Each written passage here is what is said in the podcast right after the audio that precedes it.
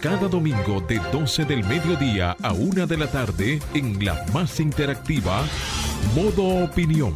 Una propuesta informativa donde podrás conocer los temas de actualidad política, empresarial, social y cultural, debatidos desde otra perspectiva. Modo Opinión, una propuesta informativa diferente.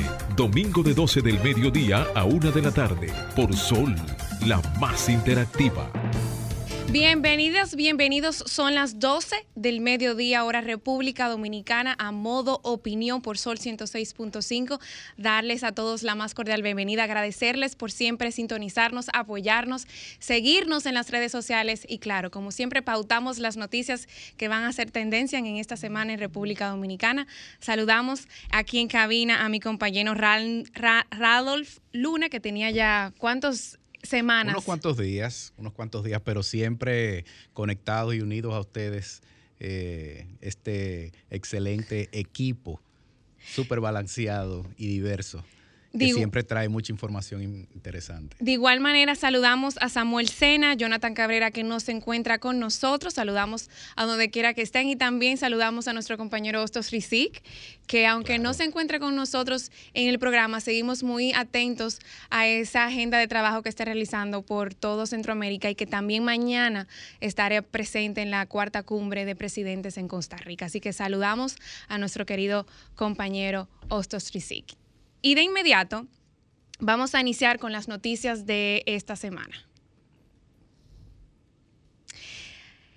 Investigan, investigación revela César el abusador ordenó asesinato de David Ortiz. Esta bomba salió publicada en el día de ayer, Randolph, y la investigación encargada por el mismo pelotero David Ortiz para aclarar el atentado de que fue objeto en el 2019 reveló que fue César Emilio Peralta, mejor conocido como César el Abusador, quien planificó y ordenó su muerte, reveló el pelotero según informaciones publicadas por el diario Boston Globe.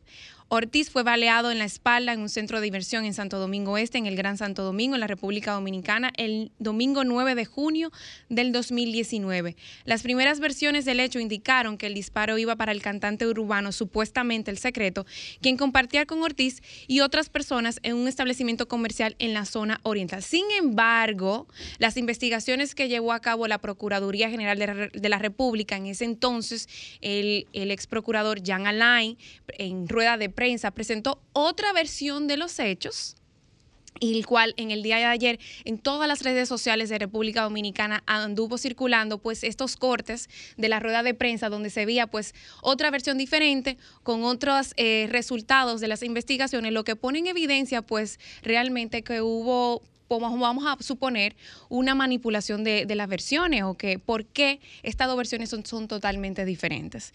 El diario eh, Boston Globe dijo en, en, la publicación de la noticia que eh, supuestamente eh, este reconocido, vamos a decir, narcotraficante internacional cuyo camino cruzó varias veces, quería matarlo.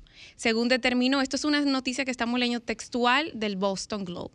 Dice, según determinó el excomisionado de la policía de Boston, Ed Davis, después de una investigación privada de seis meses, en la que descarada, en la que descarada, bueno, bueno, vamos a decir, en la que supuestamente desmascara una conspiración en contra del pelotero.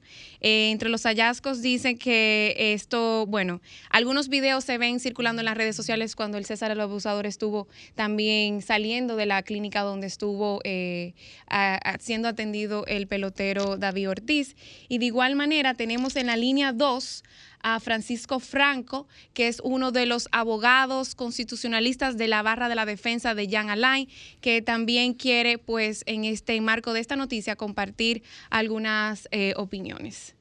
Vamos a ver si hacemos eh, en la línea 2. Adelante. Sí. Hola. Sí, adelante. Te escuchamos, ah, Francisco. Adelante. Estás en el aire. Ok, perfecto, que no escuché cuando me dieron cuando me dieron entrada. Bueno, buenas tardes, para mí un placer. Y nada, nos convoca a aclarar y poner algunos puntos sobre la I respecto al tema sobre las I respecto al tema que ahora eh, está acaparando la opinión pública, ¿verdad? Entonces estoy aquí para responder cualquier interrogante puntual o para referirme en términos generales eh, ustedes me dirán cómo... Bueno, queremos darte la oportunidad de dar las aclaraciones pertinentes en el caso de la noticia que circuló ayer, que está circulando en los medios nacionales e internacionales, sobre la otra versión que presentó David Ortiz, que va muy en contra con la versión en que en ese momento se presentó el entonces procurador de la República, Jean Alain Rodríguez. Sí, mira, lo primero es que sorprende y llama la atención que este tema salga a flote justamente tres días antes o en el marco del conocimiento, porque ya se inició el conocimiento de la audiencia de solicitud de prórroga y de posible variación, porque el Código Procesal Penal obliga a que presentada la solicitud de prórroga y concedida la misma, se revise y se revoque lo que es la prisión preventiva. Entonces, es sumamente llamativo que en el marco de esto, pues se inicie esta embestida mediática, que realmente es a lo que nos tiene acostumbrados el Ministerio Público en, en todos estos casos de delitos eh, pecuniarios contra la administración, ¿verdad? Entonces, ese es el primer elemento que quería resaltar. No, no podría cuestionarse que venga de, de fuera hacia adentro, porque hay no, no pocos mecanismos para promover que una, información supuestamente eh, fluya desde el exterior del país hacia el interior del país. Entonces ese es el primer punto que queríamos que queríamos eh, señalar. Inmediatamente pues se solicita la prórroga, inmediatamente empiezan a surgir temas que para nada son, son propios del proceso. Ahora bien, el, en términos ya estrictamente jurídicos, este propio Ministerio Público ha dado continuidad a la versión de las investigaciones que se hicieron en la gestión del ex procurador Jean Alain Rodríguez. Me explico. El ex procurador encabezó conjuntamente con la Policía Nacional una investigación. Esa investigación dio como resultado eh, la imputación a una serie de personas que están siendo procesadas en la actualidad y la versión de los hechos es la confusión que hubo con la identidad de David Ortiz. Esa versión de los hechos no ha sido variada por el Ministerio Público, es decir, el Ministerio Público ha mantenido lo que es la acusación y la persecución penal contra esas personas, por lo cual no tiene ningún asidero decir o mantener que, que esa investigación fue viciada. También vale la pena resaltar que en la propia nota de prensa se hace una especie de alabanza al gobierno de actual al gobierno de Luis Abinader y a la supuesta lucha contra la corrupción. Es decir, que todos estos elementos concatenados, y los vamos enlazando, pues nos permiten concluir que, de que esto es parte de una estrategia mediática, indudablemente, que busca nada más y nada menos que el artículo 228 del Código Procesal Penal sea inobservado, pues lo que se pretende es ejercer una presión mediática tanto sobre la población como sobre la jueza, que no es ajena a lo que esté sucediendo en la opinión pública. Básicamente esa es la panorámica que hasta el momento nosotros hemos vislumbrado con respecto a este tema.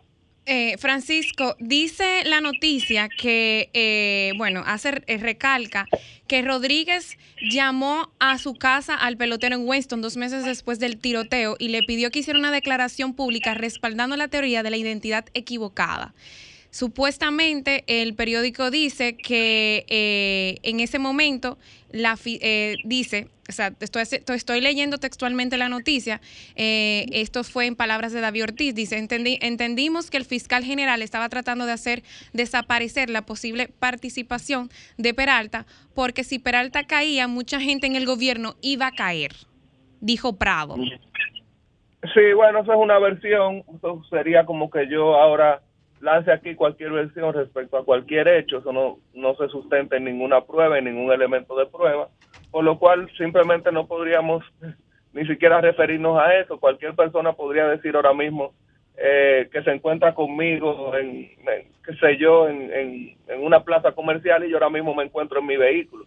Es decir, eso es simplemente una versión de hecho que da una persona, por demás ni siquiera eh, parte real de la investigación que se llevó a cabo en términos estrictamente institucionales, sino que una conjetura que hace una parte interesada de una investigación.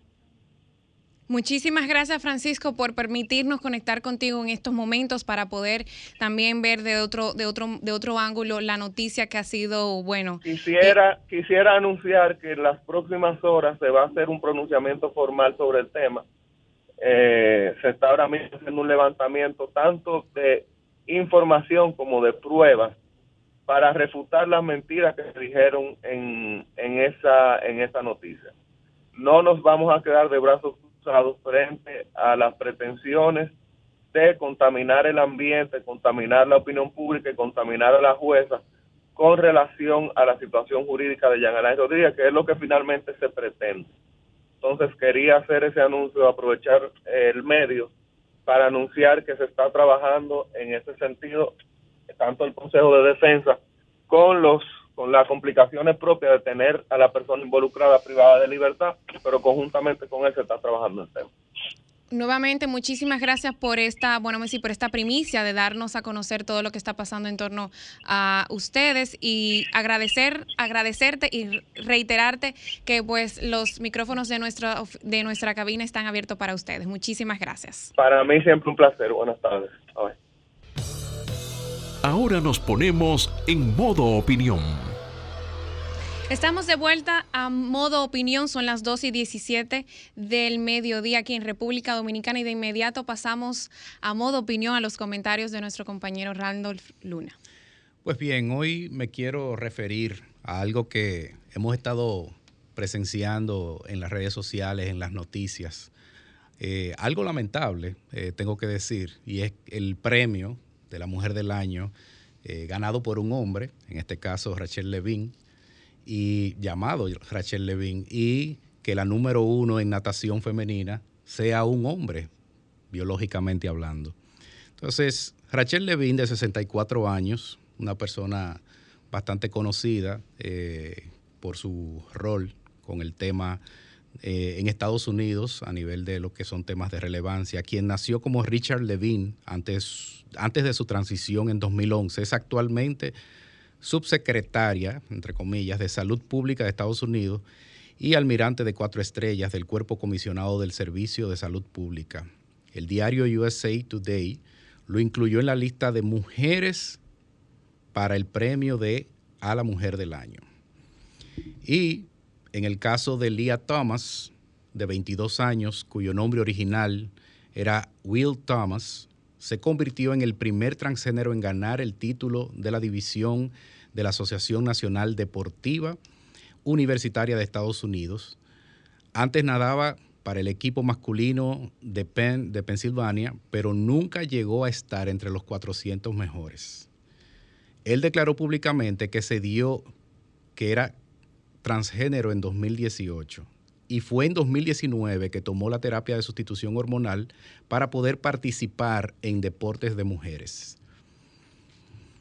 Tal como exige la NCAA, pero por la pandemia del COVID-19 comenzó a nadar en el equipo femenino de la Universidad de Pensilvania en otoño del 2021. Thomas ganó la carrera de 100, de 200 y 500 yardas libres en los campeonatos de natación y buceo femeninos de la Ivy League en febrero de este año. Tiene como sueño representar a Estados Unidos en Juegos Mundiales y en los Juegos Olímpicos de París 2024. Muchas personas han criticado esto, pues hasta en el momento en el que colocan la medalla se escuchó entre las, protestas eh, en el público, eh, vociferando, ese es un hombre. 16 nadadoras de su propio equipo firmaron una carta rechazando su participación, ha pasado del número 462 como hombre al número 1 como mujer. Bueno, señores, y esto es lo que definitivamente provoca la llamada ideología de género, que muchos no entendieron en su momento las repercusiones, pero este es el camino que se va eh, sembrando y estos son los resultados de lo que es separar eh, la verdadera biología eh, que define lo que es un hombre y lo que es una mujer, diferentes anatómicamente, diferentes, pero ninguno superior al otro en dignidad, sin embargo, ya esto es algo que es aceptado y que está teniendo ese tipo de resultados donde esa es la verdadera inequidad, cuando por otro lado las mujeres están luchando por la equidad.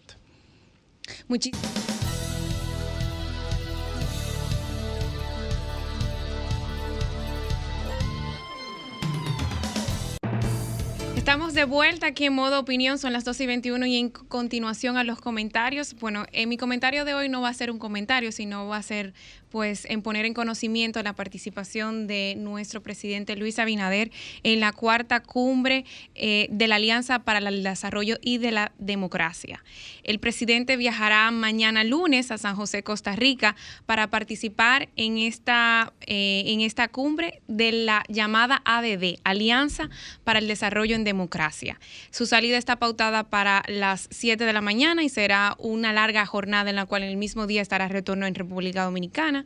Con él también estará eh, los ministros de Hacienda, Jochi Vicente, el de Relaciones Exteriores, el señor Roberto Álvarez, el de Industria y Comercio y MIPIMES, Víctor Isa, Víctor Ito Bisonó, también le acompañarán el jefe de gabinete presidencial, Eileen Beltrán, y su asistente personal, Mercedes Pichardo.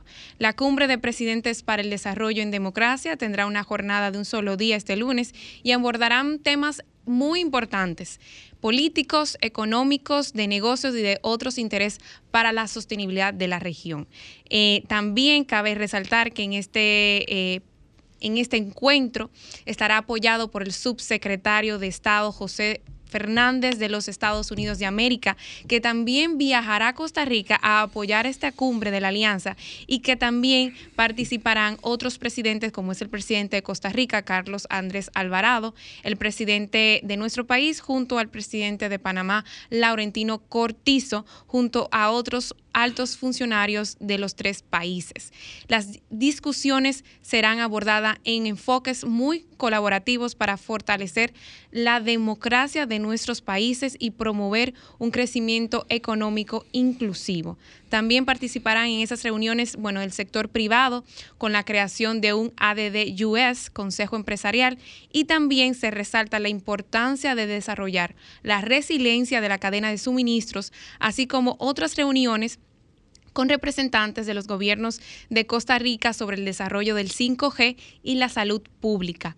También el subsecretario de Estado eh, se reunirá con diversos representantes de los tres países y hay que resaltar pues este viaje de nuestro presidente porque desde el año pasado se han ido llevando a cabo encuentros estratégicos en el marco de esta alianza en el cual si los tres países se unen seríamos creo que la cuarta o la quinta economía más, más fuerte, más importante eh, de Latinoamérica.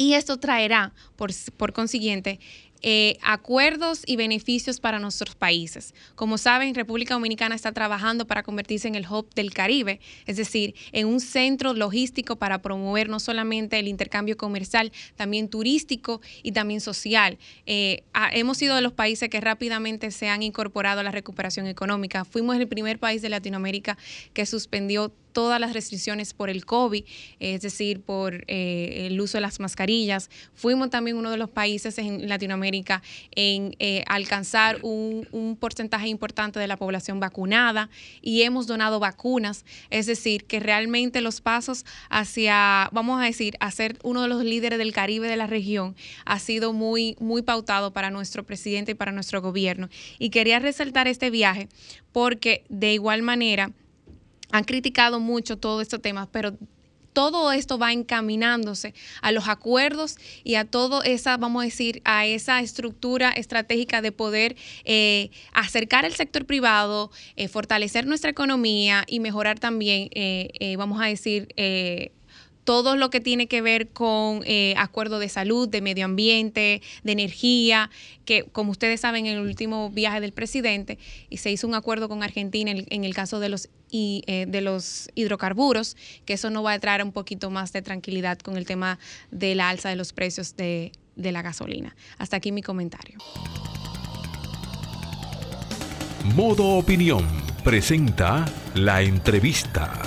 Estamos de regreso aquí en modo opinión, son las 12 y 30 del mediodía, hora República Dominicana. Agradecerles la sintonía y de inmediato Randolph. Así es, y hoy, eh, como cada domingo, tenemos una interesante entrevista, en esta ocasión con el señor Iván García, que es el presidente de la Federación Dominicana de Comerciantes y que definitivamente eh, con quien vamos a conversar sobre temas eh, muy relevantes y que están sobre el tapete con respecto a lo que afecta a los consumidores y al mercado.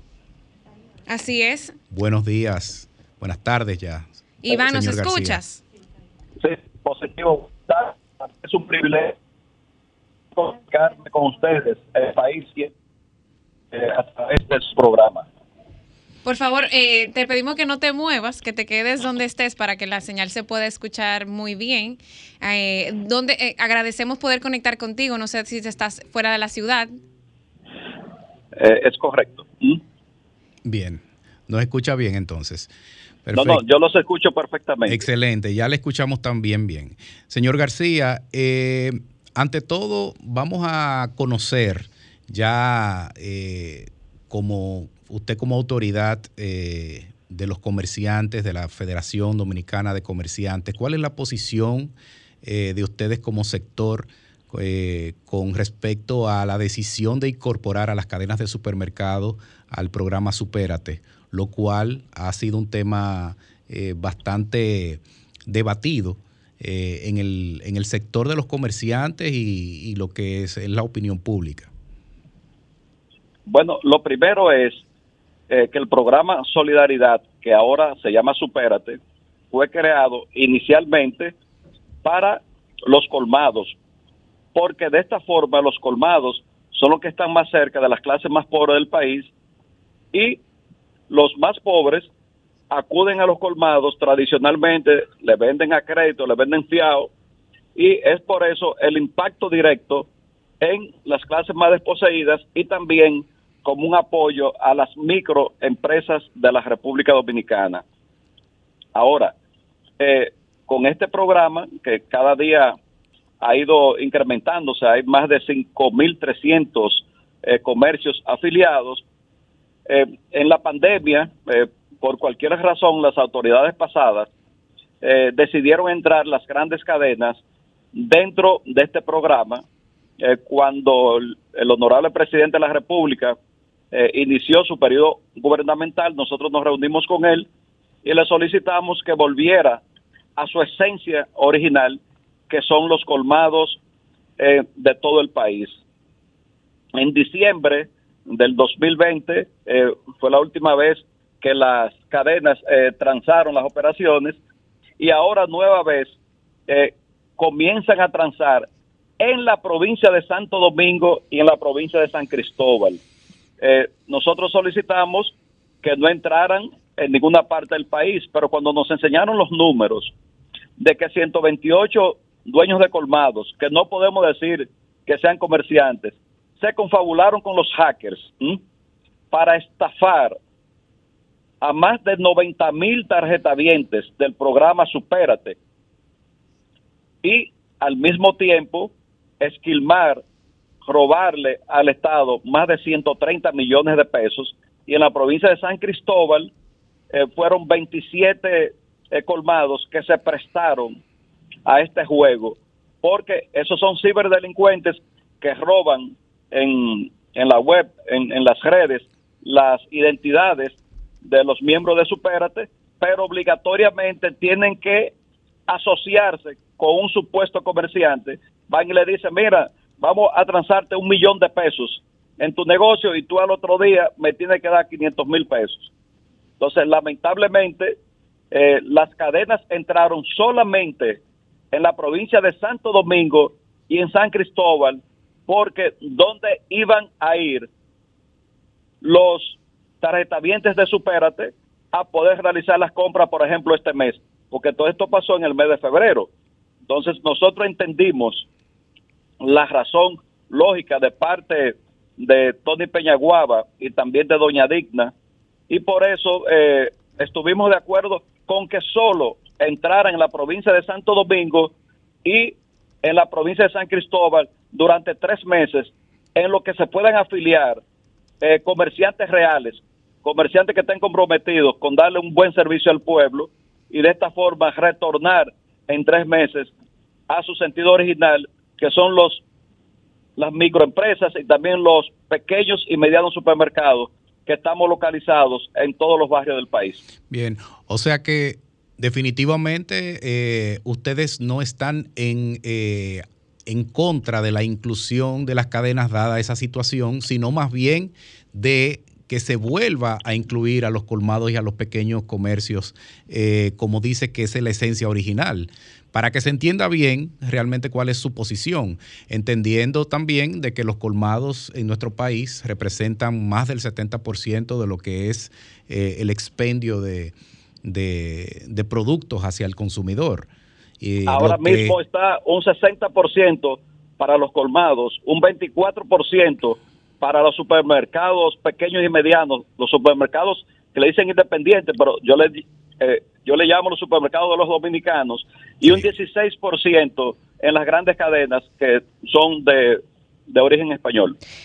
Iván, en ese mismo orden, eh, ¿qué ha pasado con el alto costo de los alimentos? ¿Cómo han podido ustedes de la federación hacer un plan de, contingencia, a ver cómo se puede manejar esto y que no afecte tanto a la canasta básica de los dominicanos?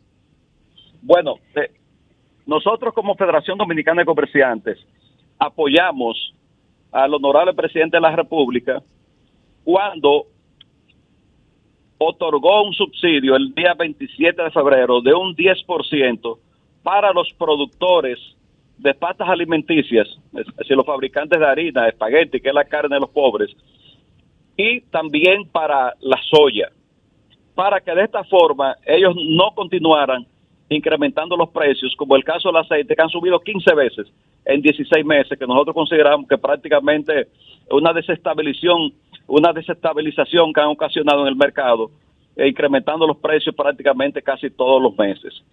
Y por esto también nosotros fuimos lo que le solicitamos al presidente de la República, liberar de los aranceles una gran cantidad de artículos, porque entendemos que muchos industriales en la República Dominicana no han reducido los precios eh, de una manera que el consumidor se pueda beneficiar en el país. Por ejemplo, el, galón de aceite se está vendiendo a, 650 pesos.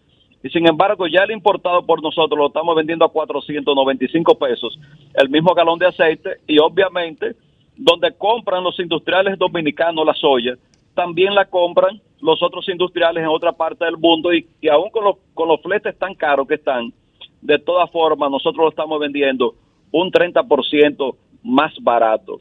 Nosotros le solicitamos al sector industrial que nosotros apoyamos porque son industrias nacionales, pero nos debemos más a los 11 millones de consumidores que tenemos en el país. Aquí hay que hablar siempre claro que los grandes héroes, para que la inflación no fuera extraordinaria en República Dominicana, fueron primero los dominicanos ausentes que enviaron más de 2.231 millones de dólares en el 2021, por lo cual la tasa de cambio no solamente se mantuvo estable, sino que el único país del mundo donde hubo una apreciación del peso y el dólar del 58 se consigue a 55.50 y ustedes saben que el dólar dispara automáticamente los precios de todos los artículos que se comercializan en República Dominicana. Y los productores agropecuarios, porque gracias a ellos tenemos precios estables de los productos del agro, que podemos citar, por ejemplo, el arroz, eh, el arroz selecto está a 25 pesos la libra, la cebolla que estaba a 100 se consigue a 35 pesos, el ajo que estaba antes a 300 se consigue entre 100 y 120 pesos, eh, las habichuelas que estaban a 70 y 80 se consiguen entre 45 y 48 pesos. Entonces los productores agrícolas son los, junto con los dominicanos residentes en el exterior, los grandes héroes para que la inflación en la República Dominicana no pasara de 8.5 el año pasado. Bien. Eh, señor García, y volviendo al tema eh, bastante interesante de, lo que es el programa Supérate, en, con respecto, ya uniéndolo a, lo que usted indicó de, las irregularidades que, se suscitaron, ¿Cuáles son las expectativas de ustedes eh, como comerciantes en cuanto a bajar ese nivel de vulnerabilidad eh, y de medidas que puede tomar el gobierno para hacer que esto funcione bajo el control que, que, debe tener? Mire, lo primero es que las tarjetas iniciales de solidaridad, esa tarjeta no tienen chip. Entonces, los bancos que están trabajando con estas tarjetas ya comenzaron a cambiar las tarjetas para integrarles el chip para que sean menos vulnerables. Porque vemos, por ejemplo, en el día de ayer en Barahona, había una persona con que se yo cuántas tarjetas, en San Cristóbal con que se yo cuántas. Entonces, el gobierno cambiando la tecnología, llevándola a la tecnología de chip, incluido en las tarjetas, eh, se va a disminuir los fraudes que se están originando con la tarjeta Supérate. Claro, nosotros como empresarios comerciales, eh, comenzamos el año pasado con una campaña de concientización, diciéndole a los comerciantes, previendo todo esto que está pasando ahora, que no le preste tu verifón a nadie, porque cuando le das el verifón, eh, va a perder tu negocio y también va a perder tu libertad.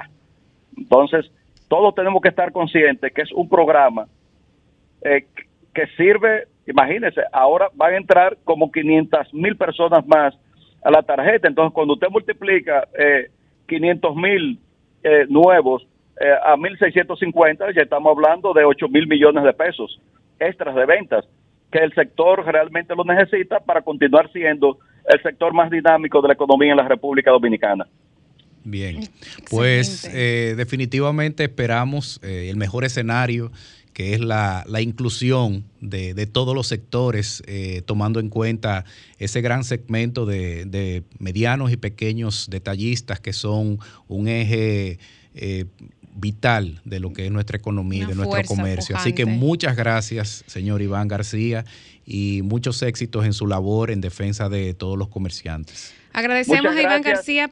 Perdón. Eh, Dios mediante, me disculpan, Dios mediante, el martes esperen buenas noticias eh, porque vamos a realizar una rueda de prensa junto con el INESPRE para el tema de las de las fundas subsidiadas, la canasta básica subsidiada, eh, que el martes eh, vamos a dar una noticia que va a ser muy importante, porque se van a, beneficiar los más pobres en todas las provincias del país y no como pasó el jueves, que solamente fueron 11 provincias. Dios mediante, el martes va a haber un, un gran anuncio para que se beneficien los ciudadanos de las 32 provincias del país. Ya tenemos a alguien en línea. ¿Sí? ¿Nos escucha? Adelante. Bueno. Parece que se cayó la llamada. Sí, repetimos los teléfonos. Queremos saber eh, las impresiones eh, de lo que es eh, con respecto al, al tema que estuvimos tratando de los precios de los productos de canasta básica. Así es, 809-540-165. Eh, Queremos escuchar pues la opinión de nuestros radioescuchas sobre la situación de los alimentos, el alza de los precios, qué opinión le merece, cómo se están haciendo en su casa, si han podido beneficiarse de estas ayudas del gobierno. Así que repetimos los teléfonos 809-540-165.